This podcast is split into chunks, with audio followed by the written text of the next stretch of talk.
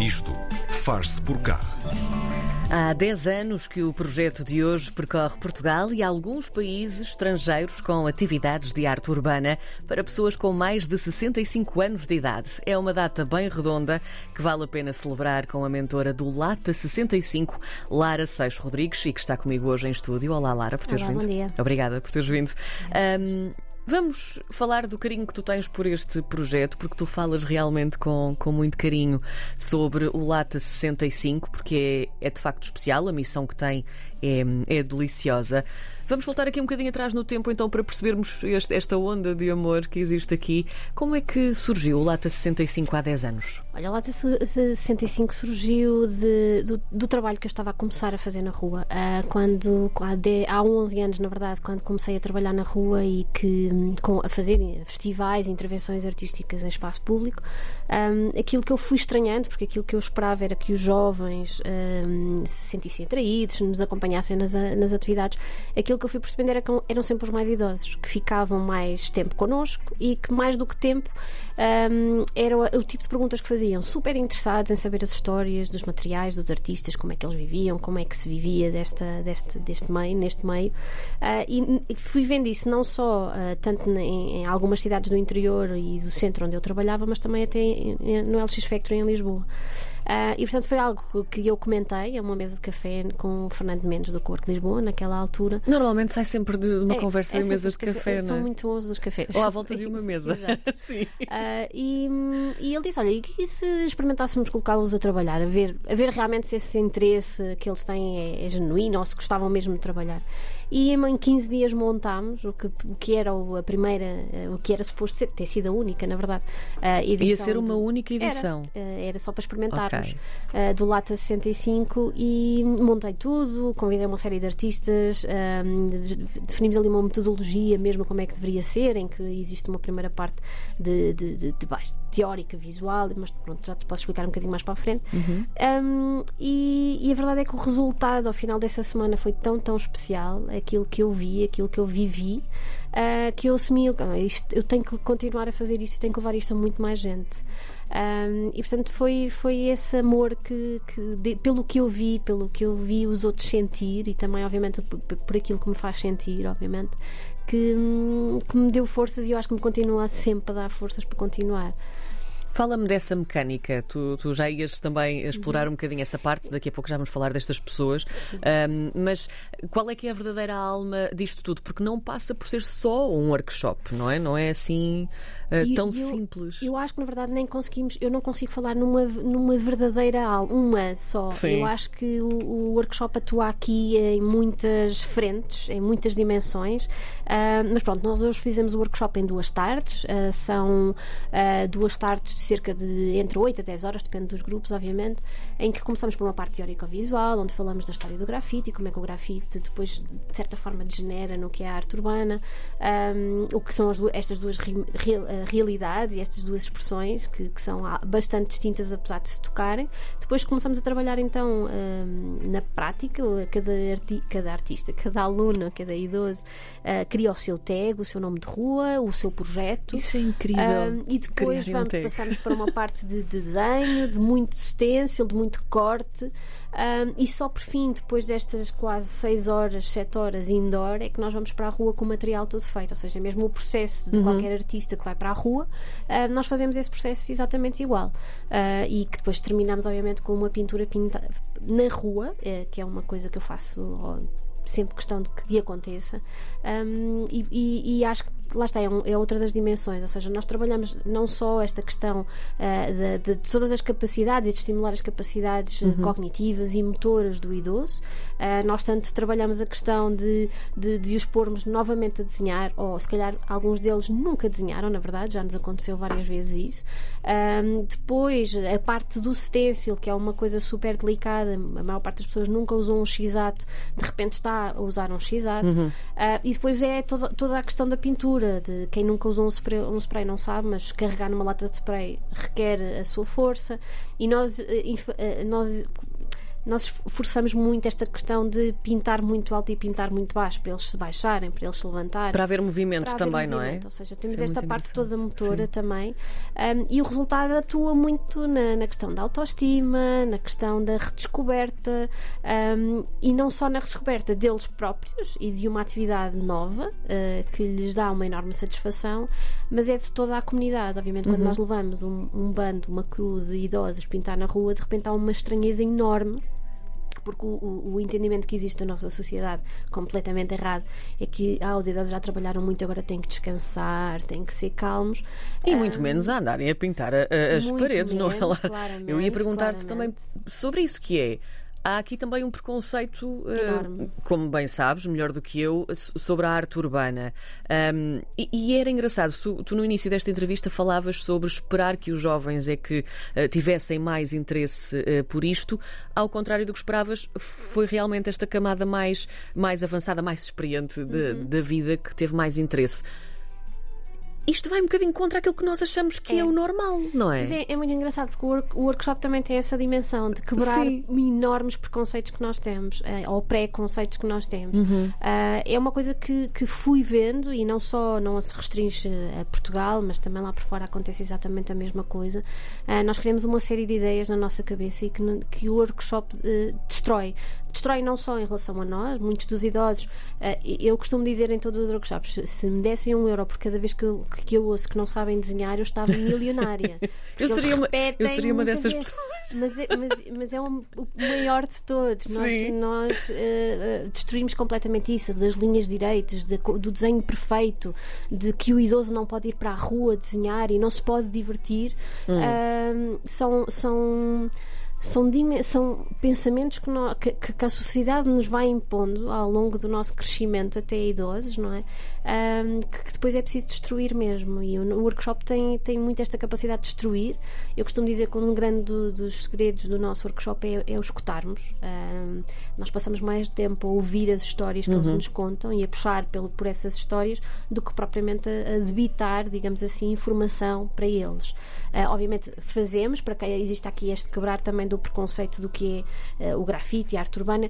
Eu não quero que eles deixem, que eles passem a gostar, eu quero é que eles entendam. Eles podem continuar a não gostar, o que quiserem, Sim. mas eu quero é que eles entendam o, o, o trabalho que existe por trás, o que são os códigos de leitura do grafite, como tudo isto, as hierarquias que existem, o que é este movimento de arte urbana nómada que anda pelo mundo a pintar paredes e paredes que têm muitas vezes significados, que não é o simplesmente embelezar uma cidade, mas que existe sempre ali um, um- um significado, existe muito trabalho.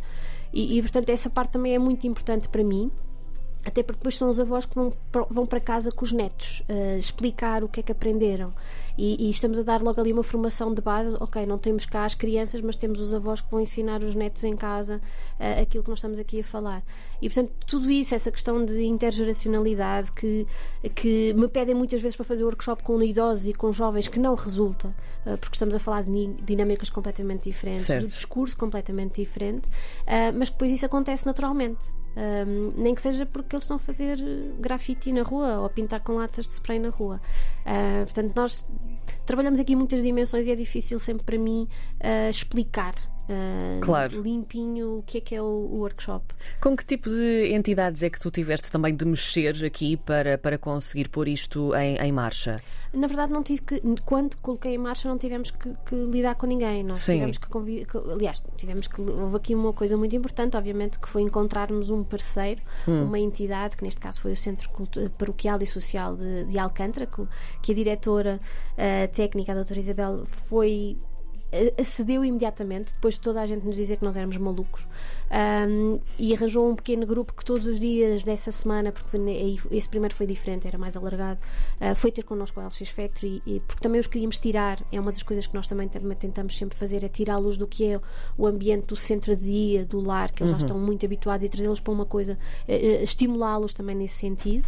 Ahm, foi a única, eh, na verdade, com que tivemos que lidar. Depois daí já tivemos que lidar com muito, já tivemos que lidar com muitas entidades em que ahm, eu adoro o, proce- o resultado final, ah, mas se calhar quem passa não acha assim tão bonito, porque na verdade aquilo que interessa é o processo. Claro. Ah, e o processo que é alargado e que, que atua profundamente, não é? Um, se calhar é preciso entendê-lo e é preciso começar a valorizar. Isso é uma coisa que já hoje se começa a falar muito, do que é a questão de, do processo na criação artística um, e, e processo enquanto participativo, comunitário, um, mas ainda não é assim tão valorizado. É, uma coisa, é um caminho que está a ser feito e que, que tem que ser intensificado. Fala-me da internacionalização deste projeto, porque de Alcântara para o mundo, um, segundo sei, já passou pelo Brasil, os Estados Unidos, Espanha, Reino Unido e Canadá. Como é que tu conseguiste fazer com que isto viajasse além fronteiras? Eu acho que é, é o projeto que viaja, ele próprio. Sim. Eu não, nunca contactei nenhuma entidade até hoje a dizer: olha, eu tenho aqui este workshop que gostava muito de fazer. Isso nunca aconteceu. Um, na verdade, o, o projeto tornou-se viral um, na internet, na, na, nem só na internet, na televisão, em todo o lado. Nós recebemos imensas, uhum. imensos repórteres internacionais para acompanharem os workshops. Uh, e isto realmente depois levou a convites lá fora uh, e que tem sido um prazer trabalhar lá fora e perceber que, que as pessoas continuam, as pessoas com que nós trabalhamos, não só mantemos uma, uma relação, mas que continuam a trabalhar pessoas que eu, por exemplo, no Brasil, nós estivemos lá em 2015, salvo erro, e agora, uh, uh, ao pedir testemunhos por causa do livro que estamos a fazer, eu percebi, mandaram-me fotografias do muro que tinham acabado de pintar no bairro. Uh, portanto, eu, eu, nem sequer sabia que havia ali no Brasil aquelas pessoas estavam a continuar a fazer. portanto, é sempre maravilhoso perceber a, a continuidade do projeto e o impacto que o projeto teve, seja em Portugal e seja lá fora, obviamente. Vamos falar de números, porque ao longo destes 10 anos, um, pelo menos os números que chegaram até nós, claro, uh, já tiveram cerca de 609, 692. Já, já, já aumentou. Já aumentou, já eu calculei que 720. sim. 720. Portanto, vamos fazer aqui a atualização. 720 participantes. Um, que vão supostamente dos 65, não é? Uhum. é o ponto de partida. Mas no fundo não há limite de idade, não. porque também, segundo sabemos, a participante mais, hum, mais velha, não é? Por assim dizer, uhum. tinha, tinha 102 anos, que ainda está viva, ainda tu disseste-me há pouco. Exatamente. Um, sim, nós, nós às vezes reduzimos um bocadinho a, a, faixa, começamos ali nos uhum. 60, uh, porque não gostamos também de deixar ninguém de fora. Claro. É essa. Um, mas depois não temos limite e, e, é incrível como nós somos imensas vezes surpreendidos com pessoas com 95 um, que têm uma, uma habilidade e que têm uma, uma predisposição incrível uh, e que eu costumo dizer, eu gostava de chegar a esta idade e, e, e estar como eles estão. Sem dúvida. Uh, porque não parece que terem eh, essas idades. Mas não, não há limites não só da idade, mas como não há também uh, no seu estado físico, ou seja, nós já trabalhamos com pessoas com cadeiras de rodas, que não mexem metade do, bra do, do, do corpo, braços, mãos, invisuais, inclusivamente também depois pessoas com, com, com doenças hum, do foro psiquiátrico, uhum. mas tudo se consegue, na verdade. É, é, um projeto que lá está, nós não temos uma receita propriamente e a verdade é que temos que depois adaptar a cada pessoa que nós temos em cada workshop. Tentamos sempre fazer aqui um bocadinho de adaptação para, para que eles também percebam o que nós estamos e não, não se sintam excluídos, uh, porque já a sociedade os exclui, natura, exclui naturalmente, uh, mas tentamos integrá-los da melhor forma possível. O projeto tem fotografias uh, incríveis uhum. e, e, muito, muito divertidas. Nós também as recebemos por aqui. Há ali uma onda muito radical também, ah, não é? Há uma libertação. Sim. eles, eles, ficam estão... mesmo com aquele ar de eu estou a fazer isto, isto é meio proibido, mas eu. Sim, eu... sim, sim, sim. é? É, é, maravilhoso porque eles normalmente, eu gosto sempre quando, quando temos acompanhamento de repórteres e jornalistas, eu peço sempre para eles estarem do, as duas tardes para eles perceberem mesmo, porque eu não consigo explicar. A pessoa Sim. que entra, uh, super introvertida, uhum. calminha, não é a pessoa que sai, nunca. Há mesmo uma evolução, há, não é? Há ali uma transformação incrível e que perdura e é uma memória que fica uh, e é fantástico. Eu peço sempre a jornalistas que venham acompanhar, porque como eu não posso explicar simplesmente, e, e sou bastante parcial, eu tento sempre que, que, venham para realmente verem com os seus olhos, porque é incrível como é que em tão poucas horas conseguimos observar esta transformação.